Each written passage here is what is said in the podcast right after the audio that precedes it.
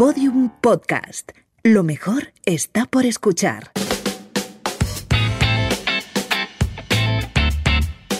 La redada.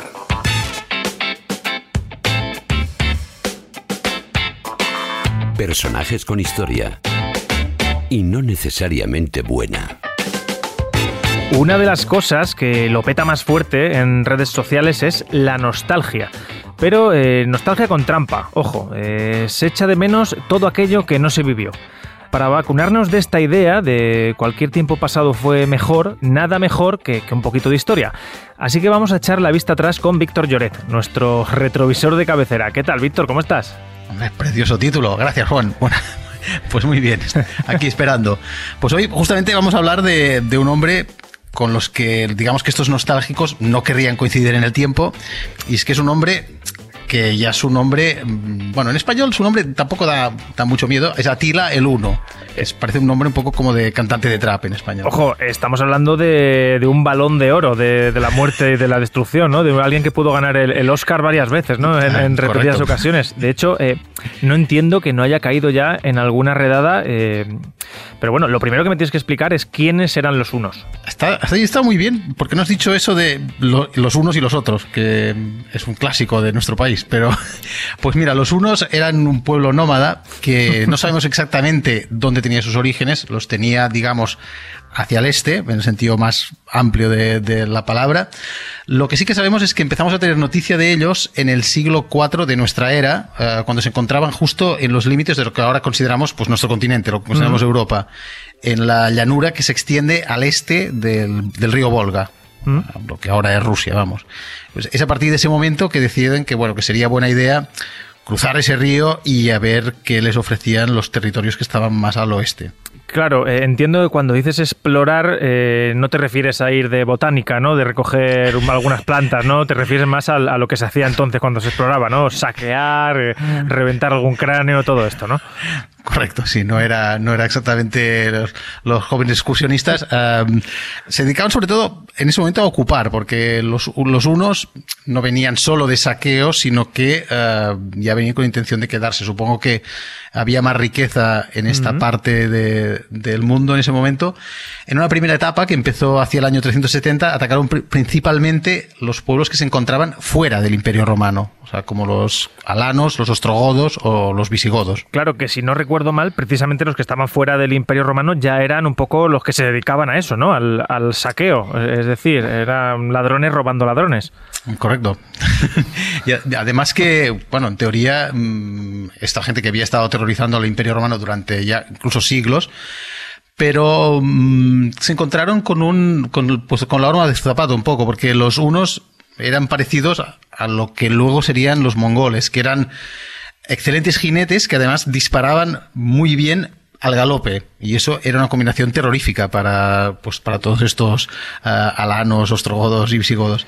Además demostraron que, que oponerse a esta fuerza pues que acababa con bueno pues con toda la población diezmada. Claro, a ver, hay que decir que los hombres multitareas suelen ser bastante más peligrosos. Correcto. Pero, eh, claro, aquí la pregunta es, eh, ¿en qué momento se incorpora Atila a este jaleo? No sé si es, llegó a mitad del partido o, o desde el principio él fue uno de los instructores de, de este jaleo.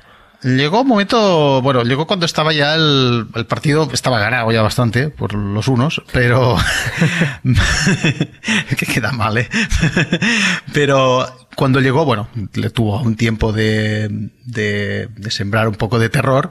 Uh, inicialmente los unos, en, cuando llegaron a Europa, no tenían uh, reyes, tenían líderes militares, o sea, caudillos. Uh, en un principio los romanos que en ese momento tenían ya el imperio dividido entre el, o la parte occidental, con capital en, en Roma o a veces en, en Rávena, y la parte eh, oriental con capital en Constantinopla, o sea, lo que ahora es Istambul, pues la, las dos partes en un principio negociaron con los invasores y además viendo que lo que hemos dicho antes, que atacaban estas tribus que tradicionalmente atacaban a los romanos, pues claro, salieron con ellos para que atacaran a, a sus enemigos. Sí, el clásico, los enemigos de mis enemigos, eh, pues bueno, al final son mis amigos. Eh, pero vamos, al final, amigos interesados, porque entiendo que esto lo hacían eh, cobrando guita, ¿no? Llevándose una, una comisión. Correcto, sí, es que, claro, eran, no era exactamente mercenarios, era más bien una relación un poco como mafiosa, era en plan casi de pagar protección un poco con el, con sí, con, efectivamente, eh, o sea, les pagaban dinero para que no les atacaran a ellos y para que dirigieran sus esfuerzos bélicos hacia el norte.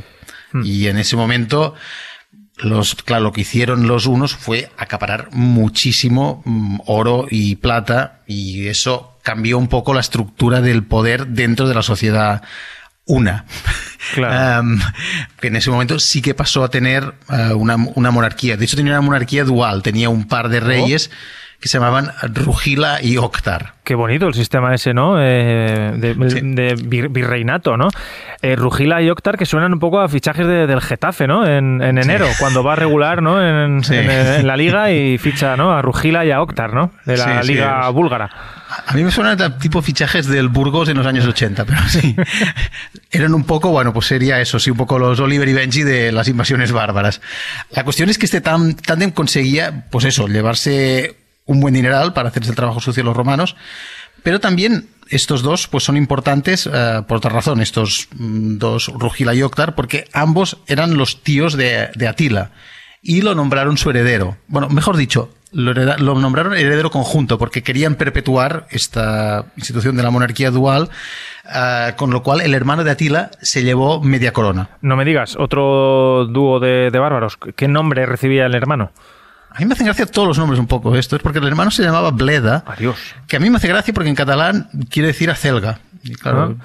Hombre, eh, acelga el bárbaro no suena así muy temible, ¿no? Como para ah, meter terror. Ah, no, la verdad es que no. No te voy a hacer spoilers ahora de momento, pero a ver, inicialmente a Tila le pareció buena idea gestionar un imperio tan grande con Bleda. Es que me hace gracia, ¿eh? Además, mm, los dos habían sido educados para, como príncipes para gobernar. Que, comportaba que aparte de enseñarles a montar a caballo y disparar eh, con el arco, esto que les costaba tanto a los unos, ah, también habían aprendido pues diplomacia y hablar en godo y en latín. Qué importante es esto a la hora de, negociar ¿eh? y de, mantener relaciones comerciales.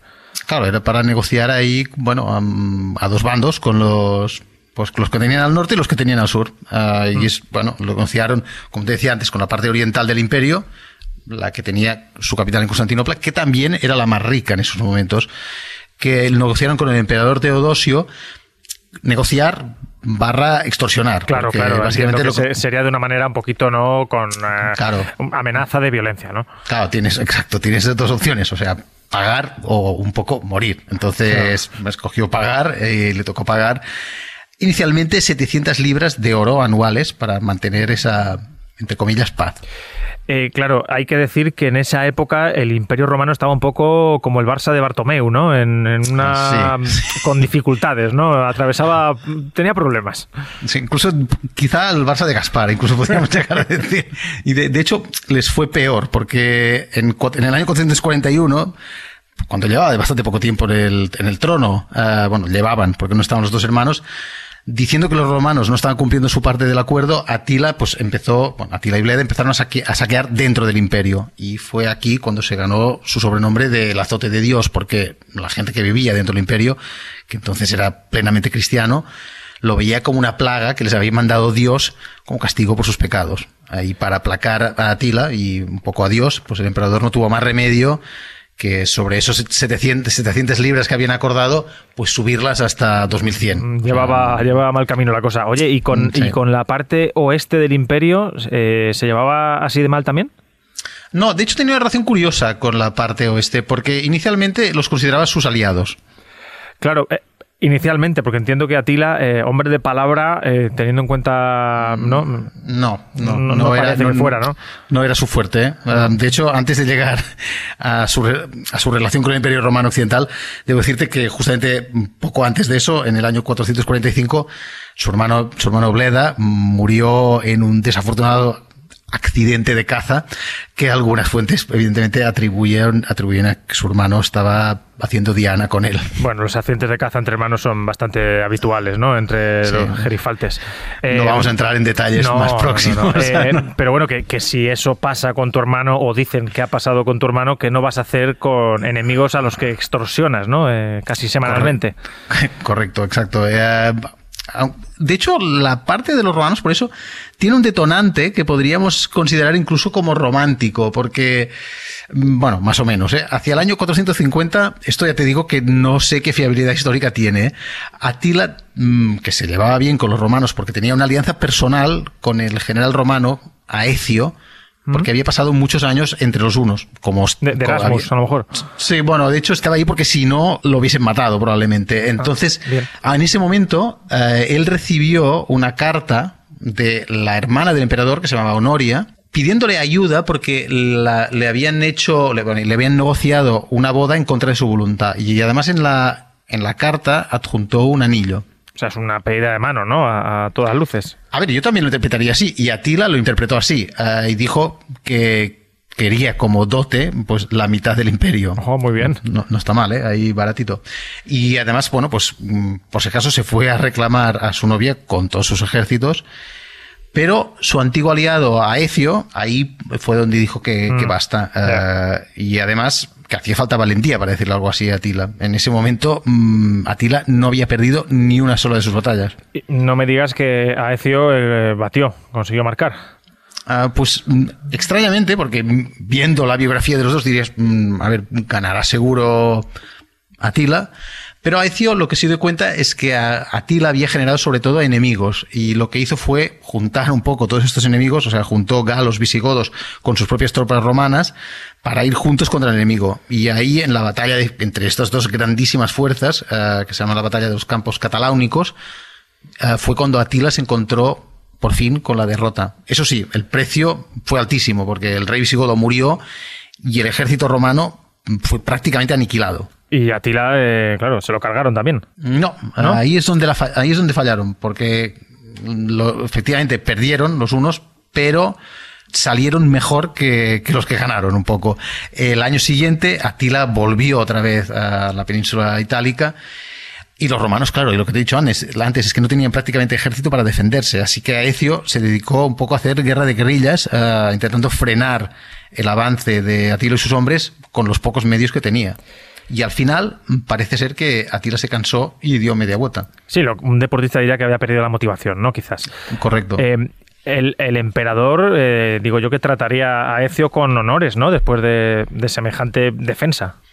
Pues, a ver, sorprendentemente o no, porque los romanos eran bastante así, pasó todo lo contrario. El emperador Valentiniano mm, tuvo celos de su general y en medio de un banquete Ah, diciendo que era un traidor, lo mató con su propia espada. Adiós. Tampoco te sorprenderá que poco tiempo después él también murió en circunstancias muy parecidas. Claro, y vamos al protagonista. Atila, ¿cómo vivió estas, estas circunstancias, digamos, en un segundo plano? Pues no lo vivió mucho porque estaba justamente muerto. Ah, mira. en el año...